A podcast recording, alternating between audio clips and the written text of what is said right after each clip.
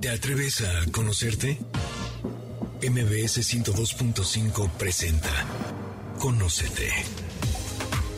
Un viaje a tu interior que, de la mano del Enneagrama y otras herramientas, te ayudarán a encontrar la mejor versión de ti. Conducen Andrea Vargas y Adelaida Harrison. Comenzamos. Muy buenas tardes, esto es Conócete y nosotros somos Adelaida Harrison y Andrea Vargas. Y bueno, tenemos a una invitada de lujo que hace años que no nos visita. Estábamos viendo y hace un año, Ana Mar Orihuela, que, que, no vienes con nosotros, es nuestra psicóloga preferida, bueno, una de nuestras psicólogas preferidas, porque tienes unos temas apasionantes. A todo el mundo le encantan tus programas. Y hoy vamos a hablar sobre viviendo en los polos emocionales. ¿Qué pasa cuando de repente estamos o muy felices o de repente es como diría ella, neuróticamente feliz o de verdad odias a todo mundo y eres el, hater, ¿no? ¿Cómo le, ¿Cómo le llaman? Hate? Así es, les llaman los haters. Y bueno, hola. Hoy sí, estoy, voy a saludar a Estoy hating mi socia. Pero le voy a dar la bienvenida a Adelaida para que nos presente bien quién es Ana Mar Orihuela. ¿Cómo estás, Ana? Así es, bien, encantada, encantada de estar aquí con un tema más, porque de verdad Ana Mar es alguien que queremos mucho aquí, pero además es fácil, relajada y explica todo de manera muy sencilla. Y hoy vamos a tocar dos temas. No supimos escoger cuál de los dos queríamos hablar y decidimos hablar de los extremos y los polos de las emociones. Anamar es, para los aquellos pocos que no sepan quién es, psicoterapeuta, escritora de muchos libros y especialista en trauma, entre otras muchas cosas, además de gran amiga de este programa. Anamar, bienvenida. Hola, queridísimas Andrea, Adelaida. De verdad no puedo creer cómo se va la vida y se pasa el tiempo. Yo también soy muy feliz y honrada de participar en este programa que quiero. Ya es, siento que tiene, tengo años de conocerlas a las dos. Bueno, no lo vas a creer. Estamos, este año cumplimos los 10 años al aire y tú fuiste de nuestras primeras invitadas. Entonces sí tienes muchos años de venir y de conocernos. La primera vez eh, tenías nada más un libro, Hombre de Hambre de Hombre. Ay, claro. Acababa de escribirlo. o sea, sí, porque, porque mi libro Hambre de Hombre tiene eh, ocho años, nueve años de que lo, de que lo, de que lo edité. Qué impresionante, no, bueno. De verdad, felicidades. Pero a ver, Ana Mar, cuéntanos, cuéntanos. A ver, cuéntanos esto de que en los extremos de los polos está la enfermedad.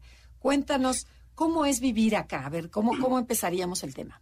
Sí, bueno, pues yo les diría que eh, todos aprendemos, eh, como siempre en los orígenes, ¿no? O sea, aprendemos a relacionarnos con nuestras emociones y a sentirnos a salvo con algunas emociones y en peligro con otras emociones. La verdad es que eso es mucho modelado por nuestros padres. ¿Cuántos de ustedes vieron a sus padres que vivían su tristeza, su enojo, su alegría, su gozo, eh, su frustración de una manera permitida, sana. Nuestros padres, a través de, de, la forma en la que ellos se permiten sentir, pues nos van poniendo a veces candados de que en esta casa no se permite la tristeza. En esta casa siempre todo es alegría, ¿no? En esta casa el enojo hace que todo se desborde. Entonces, vamos, vamos aprendiendo eh, nuestro, eh, el lenguaje emocional pues a través de, estos modelos, ¿no? Entonces, muchas veces pensamos que en esta vida venimos a ser felices y todo debe de ser increíble y fluir y todo súper zen, porque entonces cuando yo veía en mi casa que había crisis o que había enojo o que había tristeza, se vivía tan mal y se gestionaba tan mal el conflicto, las emociones, complejas, digamos, de las emociones de quiebre, de confrontación, era tan mal vivido que me hice tan fóbico a eso. Y entonces hoy quiero que todo sea divertido, todo sea amable, todo sea bonito, todo sea que las cosas, que los conflictos no se hablen, que los problemas no se resuelvan, que los porque no, porque todo debe ser bonito, porque no está bien pelearse, no está bien enojarse entonces, yo no sé si ustedes eh, conozcan personas que en verdad no saben vivir sus, las emociones de conflicto, eh, confrontar, enojarse, eh, en fin, estar en crisis. No, no vayas más lejos, no es de conozcan, yo era esa. O sea, yo crecí en una familia donde mi papá me decía cada vez que me veía llorar o que quería llorar, guarda tus lágrimas para cuando me muera. Se murió cuando yo tenía 22 años y por supuesto no pude derramar ni media lágrima. Y de ahí para acá he hecho un gran trabajo para contactar emociones. Hoy las sé manejar y las sé sentir, pero yo era esa patológicamente optimista, nueve de libro, que a todo mundo quería armonizar, todos contentos, aquí no se vale pelearse. Mis hijos no se pelean y nunca se los tuve que decir, pero era algo no aceptado en mi familia familia, no ha aceptado hablar de cosas negativas y que generas mucho, mucho dolor porque tampoco das la libertad de que te digan, oye, no me gustó esto, no me pareció lo otro. O sea, no hay libertad, ¿no? En una casa donde todo es feliz. Sí, y es como que estamos, como que puedes estar dormido, ¿no? O sea, como que la emoción está dormida y pues sí se murió, sí se divorciaron, sí nos abandonó mi mamá, sí, y pero no hay. O sea, que dices, bueno, pero ¿qué sientes? Nada. O sea, y hay gente adulta que no puede contactar.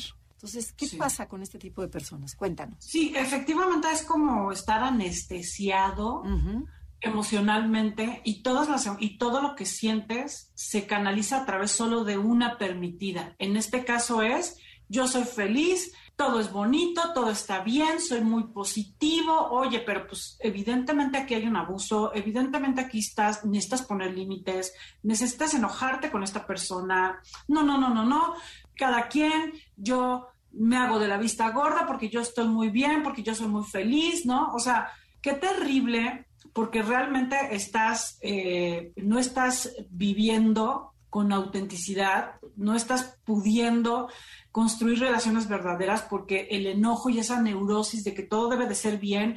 Por ejemplo, ¿cuántas personas de pronto terminan relaciones porque, porque todas las relaciones implican un conflicto? Todas, o sea, todas la relación con tu pareja, la relación con tus hijos, siempre va a haber un conflicto, algo que no te gusta, algo doloroso, algo que hay que aclarar, algo, algo que tienes, eh, un, límite que tienes que poner, ¿no?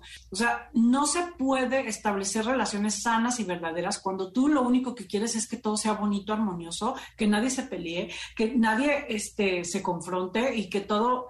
Entonces son relaciones superficiales eh, donde no hay realmente conexión, vínculo.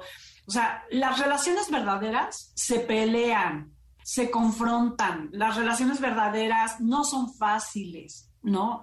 O sea, qué padre es, por ejemplo, no sé, ¿no? yo la otra vez estaba con mi hijo y estábamos, mi hijo ya tiene 20 años, entonces es así de, Bruno, vamos a comer un domingo, o sea, siempre tiene plan como con sus amigos y todo. Entonces recuerdo que estábamos comiendo y decía, y estábamos discutiendo algo, ¿no? O sea, y decía, mamá, o sea, ¿para qué vamos a ir a comer si estamos discutiendo? Le digo, pues es que justamente, ¿no? O sea, justamente necesitamos hablar y resolver y confrontar cosas a través de estos espacios. O sea, no todo debe de ser bonito y, y gozo, gozoso y amable, ¿no? O sea, a veces que necesitas limpiar y eso se puede hacer a través de, permitirte, ¿no? Sentirte triste, enojado, frustrado. Pero hay personas que aprendieron, como dice justamente Adelaide en el ejemplo, ¿no? O sea, a través del modelo de mis padres, a través de lo que se permitía, de las reglas no verbales, a través de a lo mejor haber vivido mucha vulnerabilidad. Entonces yo elegí eh, ser siempre feliz. O ese miedo a que no me quieran, ¿no? Por ejemplo, con el, con tu hijo, ¿no? dices, este, no, pues es que no le puedo discutir porque a lo mejor me va a rechazar y ya no va a volver a, querer, a comer conmigo. Entonces es, tengo un miedo que, me, que no me quiera la amiga, pero que no me quiera la pareja, que no me quiera la autoridad. Entonces a todo digo que sí, sigo la corriente y dejo de ser yo. O sea, dejo de, de, de, de, valorarme y sentirme importante por una relación, ¿no? Y entonces dices que, dices que mi mundo es muy feliz. Como tú dices, patológicamente feliz. Sí, patológicamente optimista. Ajá. Claro, y, y, además es lindo también, por ejemplo, en ese momento me acuerdo que dije, bueno, esto es, esto es una relación verdadera, ¿no? O sea, esto es una relación verdadera, no con, pues te veo de vez en cuando siempre con cosas que hacer en la universidad, o sea, la, esta es una relación verdadera, claro. donde podemos hablar. Y una cosa es que te quiera y otra es que no esté de acuerdo contigo, ¿no? Son dos cosas muy diferentes. Sí, y creo que hay algo, o sea, eso es uno, ¿no? O sea, esta neurosis de que todo tiene que ser bonito, que no hay que tener conflicto y que eh, como ya todos somos muy terapeados y muy este, estudiados, pues ya nada, claro que no. O sea, cuando uno es más consciente, es capaz de gestionar mejor sus emociones, de aceptarlas, de escucharlas y de validarlas. Y hay un crisol enorme de emociones que hay que conocer. Bueno, pues para saber más sobre este tema, no se muevan, tenemos que ir a un corte comercial.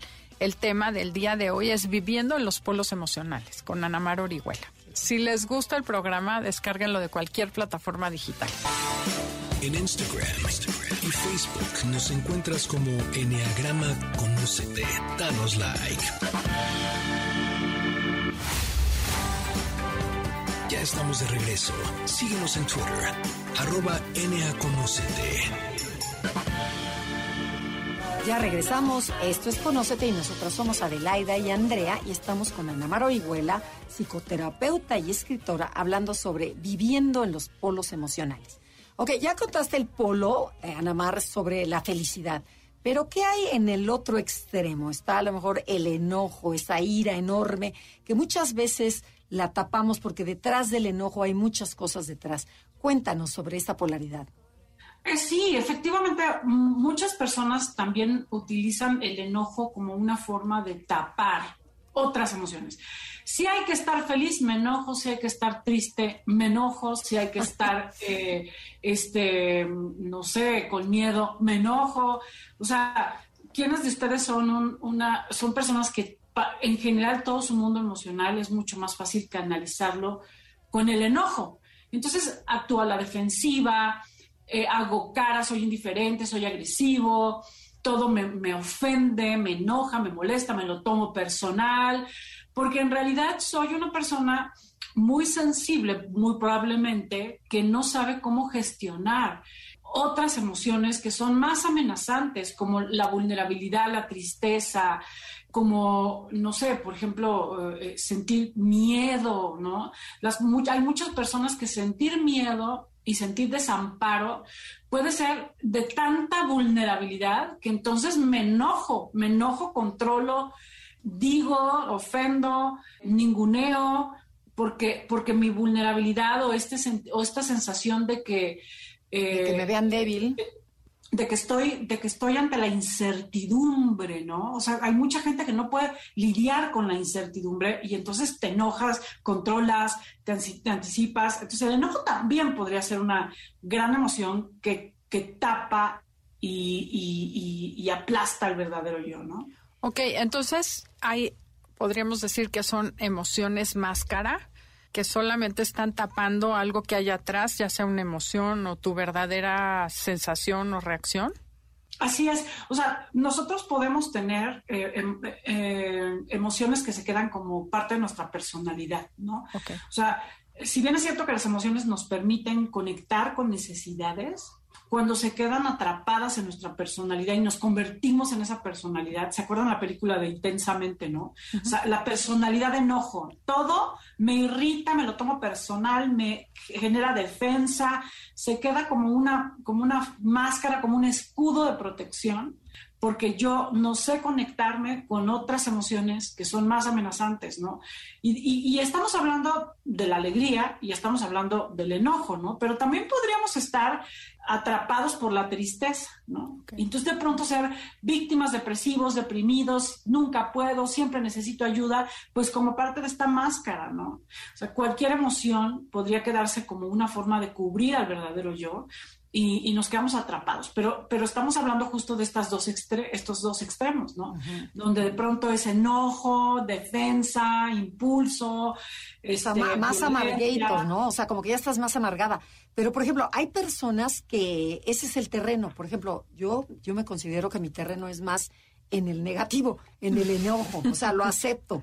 O sea, y hay personas que se mueven más en, ay, todo es bonito y todo es felicidad y todo es maravilloso pero en donde, por ejemplo, a lo mejor dices una tragedia, ese terreno te gusta. O sea, bueno, no es que te guste, sino que lo manejas mucho mejor, o sea, te puedes ir a profundidades. Y en cambio, la persona que vive en el terreno positivo no le entra esto y la que vive en el terreno positivo y todo es maravilloso y todo es precioso. Y dices, ¡ah, qué flojera de mujer! Entonces, sí, así porque dice...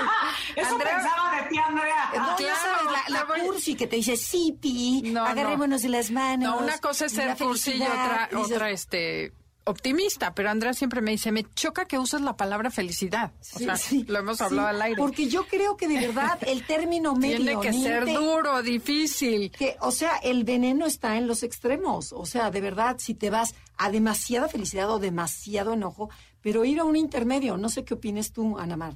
Está interesante el ejemplo que nos ponen porque es verdad que, o sea, ¿por qué, por ejemplo, por qué dos personalidades como las suyas ¿no? Alguien que está como mucho más cómoda en el terreno del enojo y alguien que está mucho más cómoda en el terreno del no conflicto, ¿no? Entonces de pronto pueden atraerse porque justamente son polarizadas y hay algo que las regula, que las equilibra, ¿no? O sea, los límites de la personalidad de enojo, que son todos límites y siempre ves como el pelito en, el arroz es como muchísimo más crítica y entonces como todo es más como más difícil, dejar, como más, tienes un enfoque más, más negativo, de pronto podría ser un gran equilibrio, a pesar de que haya una parte que no sepa cómo lidiar con eso, podría ser un equilibrio alguien que ve el lado positivo, que le suma, que le...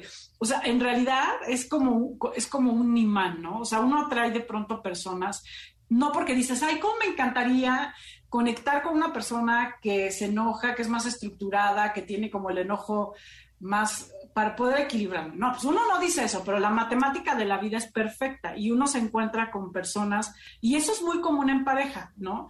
O sea, cuando uno es una personalidad así muy este, enojada y a la defensiva y crítica, de pronto conectas con, con parejas que son mucho más flexibles, adaptativas, como una personalidad que, no le gusta conflictuarse, que huye del, del, conflicto, ¿no? Sí, sí, que te compense, ¿no? En donde haya un equilibrio. O sea, equilibrio, pero yo creo que ninguna de las dos está bien.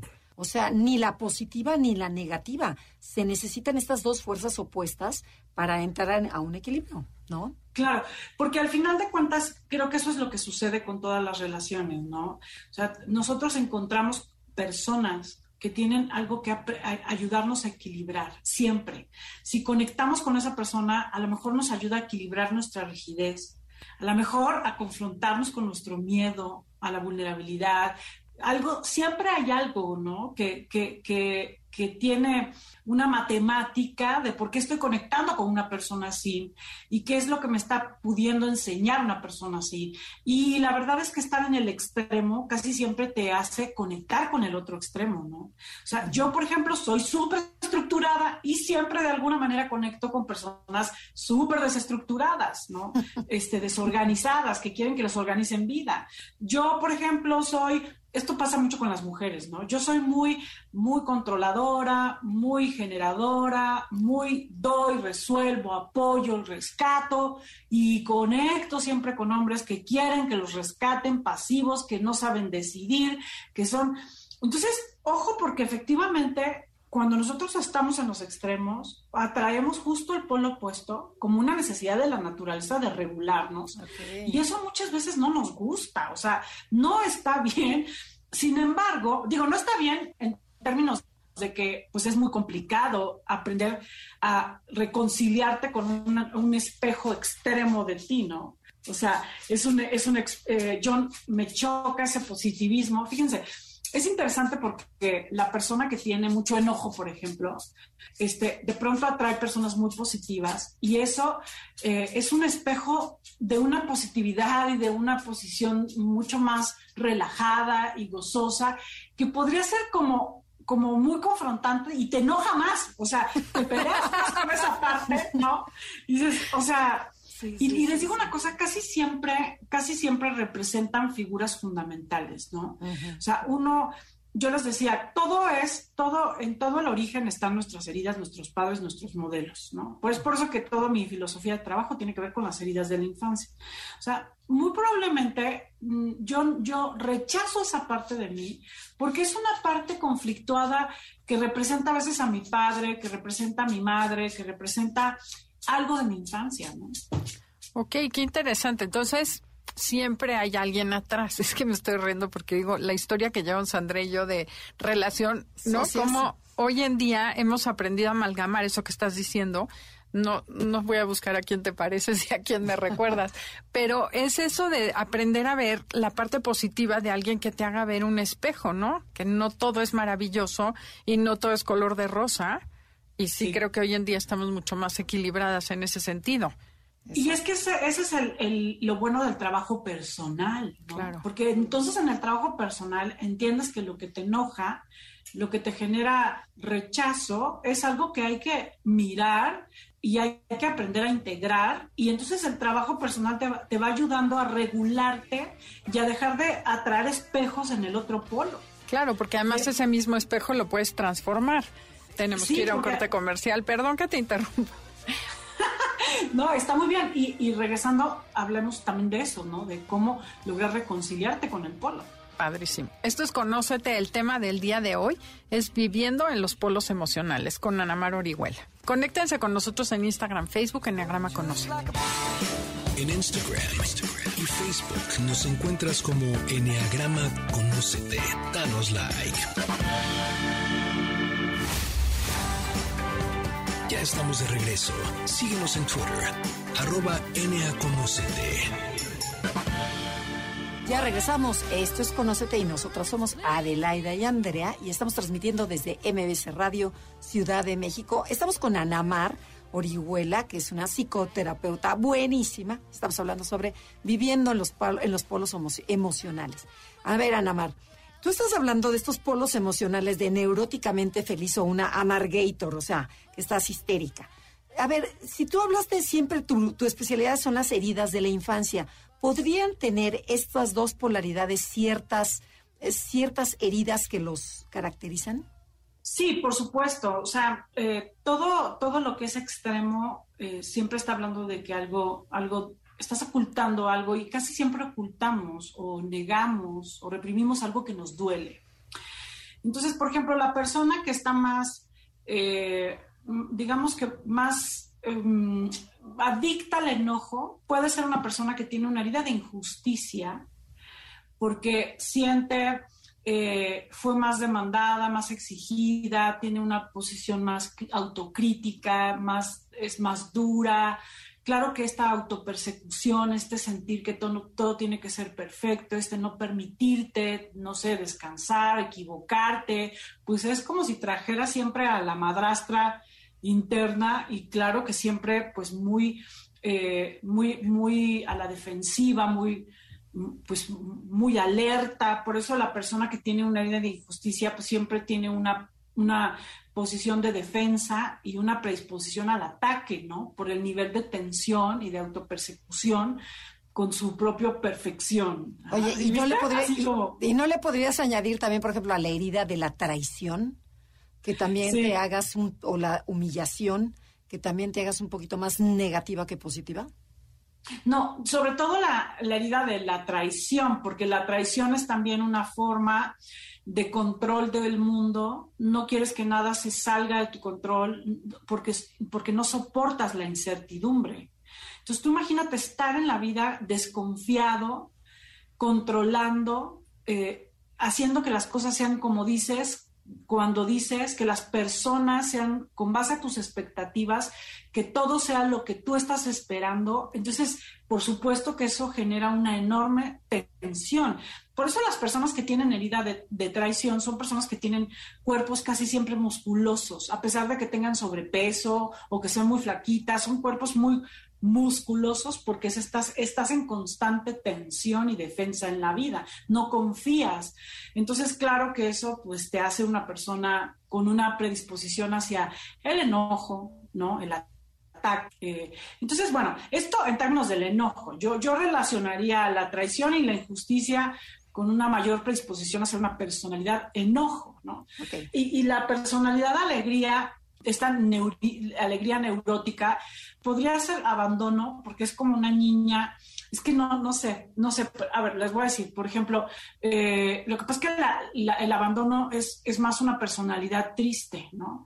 Pero esa personalidad triste, sola, o sea, como, eh, como en, en, abandono, en tristeza, en vacío, en victimismo, en necesidad afectiva, en hambre, podría encontrar a través de esta posición de felicidad una manera de como de evadir, ¿no? Como de cubrir. Entonces, yo estoy muy feliz, estoy muy contenta, pero pues está loco, o sea, está desconectada, me explico. O de rechazo igualmente. ¿no? negada. ¿Mandé? La herida de rechazo, por ejemplo, también es una manera, dices, me rechazan y yo lo evado y me voy al mundo feliz, ¿o no? Sí, exacto, sí, también, también podría ser, porque las personas que tienen rechazo se disocian.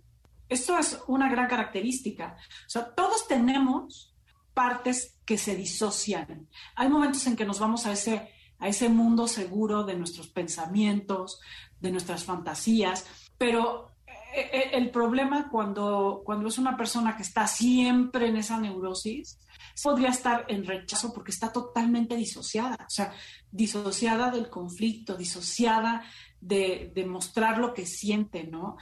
y casi siempre tienen esos diálogos internos, ¿no? Que se tragan, que, que niegan, y entonces son personas que pueden estar sintiendo enojadas, criticando muchas cosas, pero siempre la cara amable, el, el, como lo cortés, lo bonito, lo bueno, pero que en el fondo ¿no? Tienen todo internalizado. Entonces también podría ser también rechazo, porque hay una disociación. Claro, el 9 yo creo que tiene herida de rechazo. ¿Perdón? El 9 tiene eso, se disocia, tiene herida de rechazo. Pues nadie sabe qué es nueve. Bueno, el nueve, que es el pacificador, el armonizador, personas que viven con la sonrisa eterna, aunque estén furiosas por dentro, que no se atreven a decir no me gusta, estoy enojada, y que tienen diálogos internos y conversaciones privadas donde dicen todo lo que no se atreven a decirle a los demás. Entonces hace muchísimo sentido el, el rechazo con el nueve y que es bastante patológicamente optimista. Sí, sí, porque además, bueno, esto, esto es muy engordador, ¿eh? O sea, eh, pensando también en mi más, reciente libro de Más allá del sobrepeso, o sea, eh, estar tragándose el enojo o tragándose los, las emociones, o sea, eh, hay, son, son posiciones de vida que engordan el cuerpo, ¿no? Porque entonces estás enojada y necesitas eh, condimentos, comes rápido, comes, no te das cuenta, no lo disfrutas, siempre tienes prisa. O sea, la persona que tiene enojo come chiles, come condimento, come rápido. Entonces, pues claro que todo eso genera un mal hábito a la hora de comer, ¿no?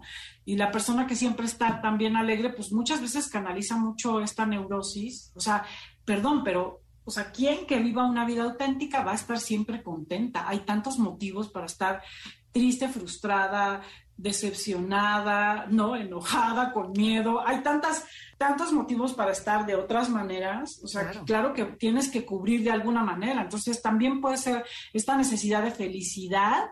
Podría ser tu compulsión por el azúcar. Y claro, eso te iba a decir, comes dulce, porque yo era otra y ahora ya no como tanto, pero antes era la concha, pero el dulce, el Twinkie, claro. Ajá todo lo dulce era. Y el enojo va con la sal, ¿no? Con la sal, con lo picoso, con. Condimento y picante. Sí. Ok. Condimento y picante. Y al final de cuentas estamos comiendo no con un adulto, sino con un niño herido que está cubriendo lo que siente, que no sabe cómo lidiar con la vida. Y ese es al final el tema, ¿no? O sea, nosotros, todas las emociones son buenas, son necesarias, son un puente de comunicación con, nuestra vulnerabilidad, con nuestras necesidades. Cuando se quedan instauradas en un polo, están cubriendo heridas, necesidades que necesitamos ir y explorar, abrir, lo que yo le llamo hacer el viaje de turismo interior y de pronto ver en dónde se quedó cancelada la tristeza, dónde se quedó cancelado la vulnerabilidad y que, y que de alguna manera hoy solamente te enojas, te enojas, te enojas, te enojas. Bueno, ¿qué está pasando ahí? ¿No? O sea, a lo mejor estás muy enojado porque no te permitieron ser vulnerable, a lo mejor estás muy enojado porque estás aliado con el enojo de tus padres, a lo mejor estás muy enojado porque... Eh, no sé, porque no, no, no porque a lo mejor tu mamá o tu papá eran personas muy deprimidas y tú estás canalizando todo a través del enojo. O sea, siempre hay un porqué y la única forma de saber eso es haciendo el viaje hacia adentro. y desactivándolo, ¿no? Porque es muy fuerte estar con una persona que siempre está enojada, que ante todo es el ataque, ante todo. Sí, que está enojado con la vida, ¿no? O sea, está todo el tiempo metiéndose el puñal dentro del estómago. Oye, Anemar, y luego tengo una duda. Por ejemplo, ¿ves que hay gente que se quedó con voz de niña chiquita? O sea, que hablan así, que, o muy aguda la voz. Y hay gente que tiene la voz muy grave. ¿Tiene que ver con esto? O sea, por ejemplo, a lo mejor la patológicamente feliz habla más como niña porque no quiso crecer, no quiso ver la realidad. Sí, de hecho, nos, eh, o sea, por supuesto que todo habla de nosotros, ¿no? Eh, y la voz infantilizada, aguda, chillona, tiene que ver con, con la parte niña. Incluso cuando cada uno de nosotros somos de pronto infantilizados, pues hablamos así, ay, no, no, no me lleves, ¿no? Nos hacemos así. Y cuando estamos enojados, nos hacemos eh, más más, más, padres, ¿no? O sea, no te voy a permitir que hagas esto, ¿no? no ay, no te voy a permitir, pues no, ¿verdad? O sea, entonces, claro que sí, la voz, eh, la, la forma, nuestra forma corporal, por ejemplo, las personas que están muy enojadas son personas que tienen más músculo porque están más a la defensiva, tienen, una, tienen mayor masa muscular. Las personas que están más en esta neurótica felicidad son más flácidas, ¿no? Porque no tienen como tanta defensa, no saben cómo confrontarse y defenderse, son más bien adaptativas, le dan la vuelta, ¿no? Entonces tienen menos fuerza en el cuerpo. Sí, pero qué impresionante que todo el cuerpo habla, ¿no? Que no nada más, o sea, no nada más tu personalidad, sino que todo se refleja en ti. Puede cambiar, por ejemplo, que tú cambias de actitud. Sé que las, las heridas vas sanando, las iba cambiando tu cuerpo, pero que tengas una época que estás muy enojada y entonces mucha masa muscular y de repente trabajas y sueltas un enojo atorado de toda la vida y te empiezas a aguadar. No, ¡Qué susto! Depende, ¿no? Todo depende, porque si esto es ya una memoria vieja, por ejemplo, ¿no? Quienes hemos estado a la defensiva, cargando, resolviendo y tenemos una, una masa muscular más grande, a menos de que sean muchos años de irte al otro extremo de victimismo, pues pierdes esa masa muscular. Claro que sí se puede, este, pero bueno, se, se necesitaría que, que, fuera una experiencia muy fuerte, tremenda o de mucho tiempo en, el, en la otra posición, ¿no? Y, y la verdad es que lo sano siempre está en, esto que llamaban los budistas el Dharma, ¿no? O sea, que es el camino de medio, el sendero de ni muy, muy, ni tan, tan, ¿no? Sino un equilibrio. No se trata de ser tan rígidos, pero tampoco tan flexibles, ni, ni tan masculinos, pero tampoco tan femeninos, ¿no? O sea, el yin yang, que también es otro elemento, es la unión, la integración de, de esas polaridades que hay en la vida y que cuando logramos reconciliar esas polaridades e integrarlas dentro de nosotros mismos, entonces podemos vivir con mucho mayor plenitud y, siendo más nosotros mismos. Y esa es la idea, ¿no? A veces es un viaje sote, porque esto se dice muy fácil, pero para poder desatorar esas partes interiores, pues hay que hacer el viaje hacia adentro y acomodar lo que haya que acomodar, ¿no? Oye, pues te tenemos que agradecer y dejar ir porque sabemos que tienes mucha prisa. Mil, mil gracias por habernos acompañado el día de hoy. Gracias por este tema tan interesante y entender que no hay nada tan diferente a nosotros. Incluso lo que es patológicamente opuesto es parte de nosotros. Mil gracias. Claro. Sí, gracias a ustedes. Siempre Oye, y yo rapidísimo, ¿qué quisieras decirle a todo el auditorio y dónde te encuentran? Bueno, quisiera decirles que mm, necesitamos aprender a escuchar nuestras emociones, son un puente de comunicación fundamental con nuestra vulnerabilidad, con nuestra parte femenina, que es siempre una fuente de equilibrio, de crecimiento, sobre todo siendo tan de pronto un mundo tan masculinizado.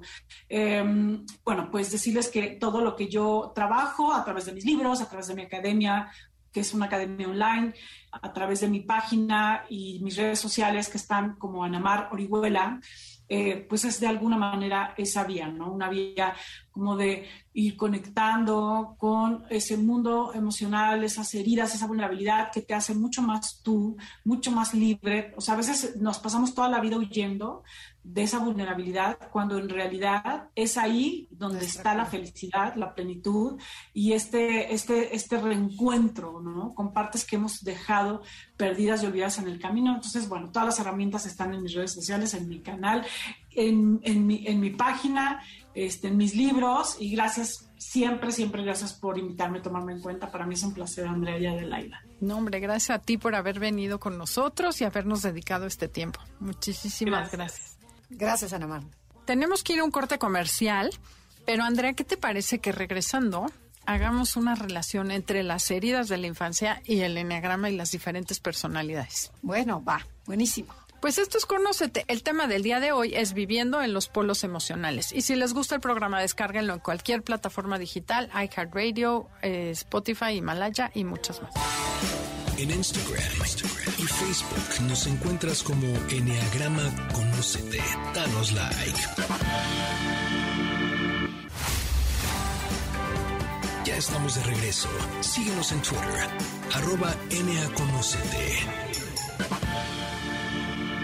Ya regresamos. Esto es Conócete y nosotras somos Adelaida y Andrea. Y quedamos al final del corte de platicarles sobre las heridas de la infancia que todos tenemos. Si se acuerdan, porque lo hemos tocado en muchos programas, todo mundo sufrimos de una o varias heridas en nuestra vida, en nuestra vida temprana. Y estas heridas, a ver, cuéntanos Adelaida, ¿cuáles son? A ver si me las sé de memoria y si no me soplas. Es injusticia, abandono, traición, rechazo y humillación. Perfecto. y cada una y cada una de las nueve personalidades va a tener una en específico. Por supuesto que puede tener más, pero una que es, va a ser clave en su vida.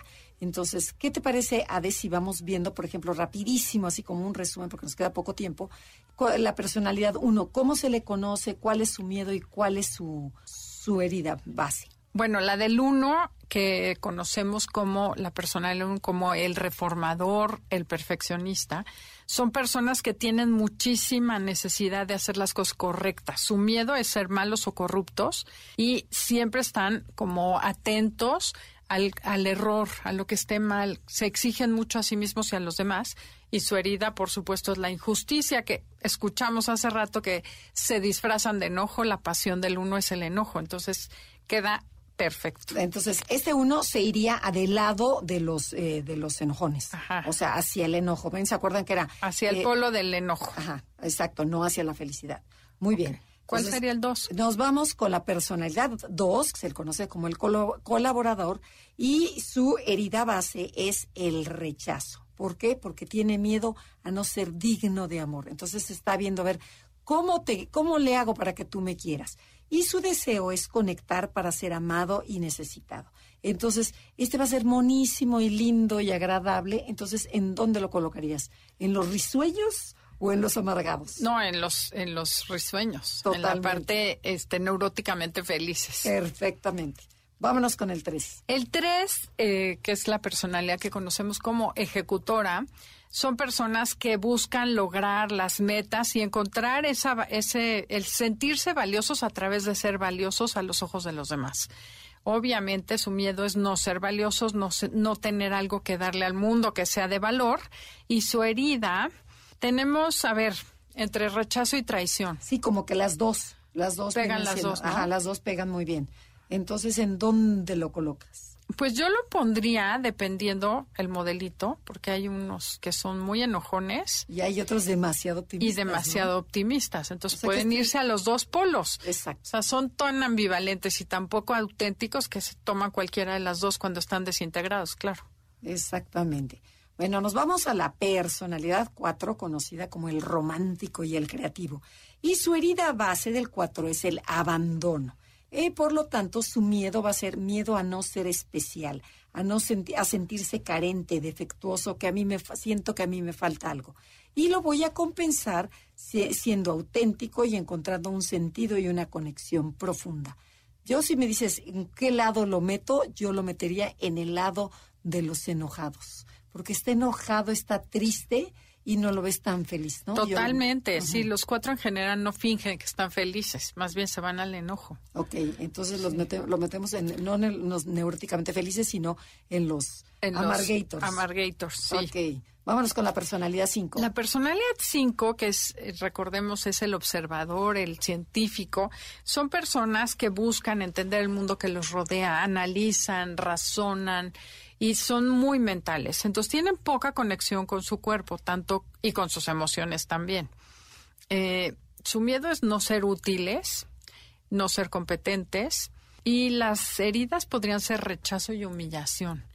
Ahora, aquí sí, creo que al 5 como está tan poco conectado, he visto cinco más enojados que patológicamente felices. Totalmente de acuerdo. Totalmente de acuerdo. Entonces se nos va del otro lado, del, lado amargator. O sea, si te fijas así, hay más amargators que optimistas. Te lo juro, te lo juro. Entonces, bueno, vamos con la personalidad 6, que se le conoce como el cuestionador. Y su herida base del 6 es la traición. Es por eso que no confía y también la injusticia. El miedo es a no poder solo, a no tener apoyo ni orientación. O sea, si es que no voy a poder, necesito buscar a alguien con quien depender. Eh, y mi deseo lo voy a compensar encontrando seguridad, claridad y certeza. Y por supuesto que este 6 se va a mover en el terreno de lo negativo y lo mandamos, por supuesto, que al lado de los amargators. ok, sí, no, ni, que, ni duda. Ni duda. Ya nos dijiste que así opera más el 6. Bueno, vamos con el 7, que es el optimista, la personalidad optimista, animadora, que siempre están de buen humor.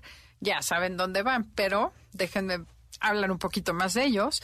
Su miedo es quedarse atrapados en el sufrimiento y en el dolor. O sea, de verdad, Ana Mar explicó la personalidad 1 cuando habló de la ira y la 7 cuando habló del de la optimismo patológico, bueno, y a mí también. El y el enojado con la vida, ¿no? Exacto. Su deseo es ser libre y feliz y sus heridas son abandono emocional y traición. Ok, abandono emocional y traición, perfectamente. Bueno, nos vamos con la personalidad 8, que se le conoce como el protector, el jefe, el cabecilla.